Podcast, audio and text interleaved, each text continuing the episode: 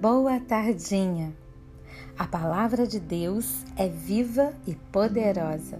Ela é capaz de separar quem somos daquilo que sentimos ao nosso respeito.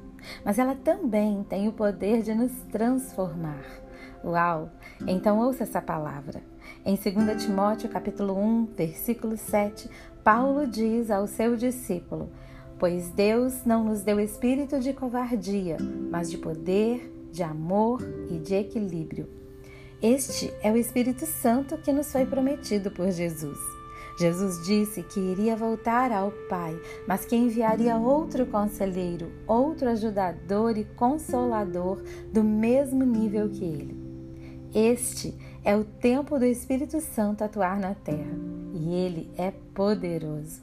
Quando Jesus estava na terra, Todos os milagres e maravilhas que fazia era no poder do Espírito Santo. Ele era cheio do Espírito e, portanto, cheio do seu poder.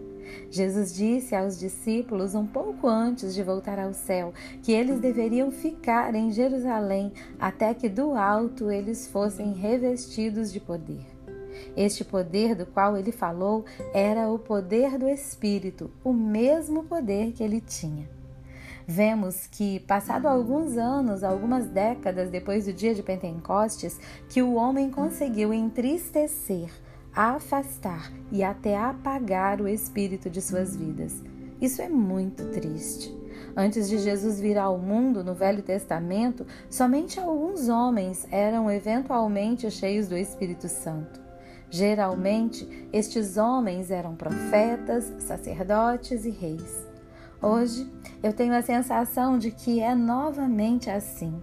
Cada pessoa que recebe a Jesus recebe também ao Espírito e é selado por ele. Mas quando sua vida não condiz com a presença dele, ele não atua. Talvez seja por isso que temos tão poucas manifestações de poder do Espírito no mundo. Elas são isoladas e escassas. Mas nem sempre foi assim. Então, o que mudou? Certamente não foi o Espírito Santo, pois ele é o mesmo de ontem, ele é poderoso hoje e o será amanhã. O que acontece é que o homem recebe a Jesus, mas ainda quer continuar vivendo sua própria vida do mesmo jeito, sendo importante para os outros e tendo muitos seguidores. Não somos capazes de morrer de fato, de negar a nossa vida para que ele manifeste sua glória e seu poder. Alguns até conseguem, mas percebo a instabilidade dessa manifestação e talvez isso seja assim porque não dão conta de tanta influência que os incentiva a serem as estrelas que brilham.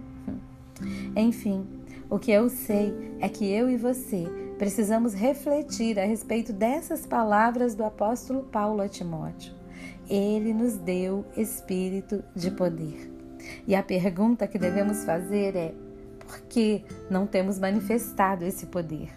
E antes de começar a justificar, vá diante do Espírito Santo e peça perdão a Ele por viver uma vida que o entristece e o afasta e o apaga.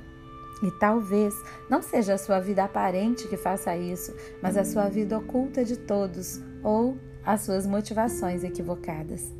Eu lhe convido a ir junto comigo diante dele para nos arrependermos e pedir que ele volte a nos encher.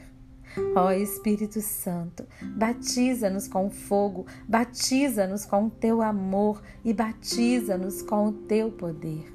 Este é um tempo em que precisamos tanto de Sua presença e do seu poder quanto no passado além da sua coragem, da sua ousadia, essa ousadia que você nos dá, precisamos do seu poder para enfrentar o mundo em que estamos. Por isso, pedimos perdão por vivermos até aqui, para nós mesmos, para o nosso deleite, para a promoção do nosso próprio reino.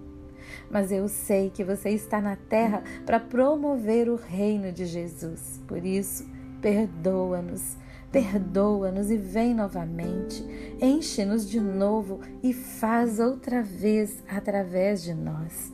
Vem, Espírito Santo de Deus. Eu sou a pastorinha Magá, do Ministério Bálsamo de Geleade, e amo vocês.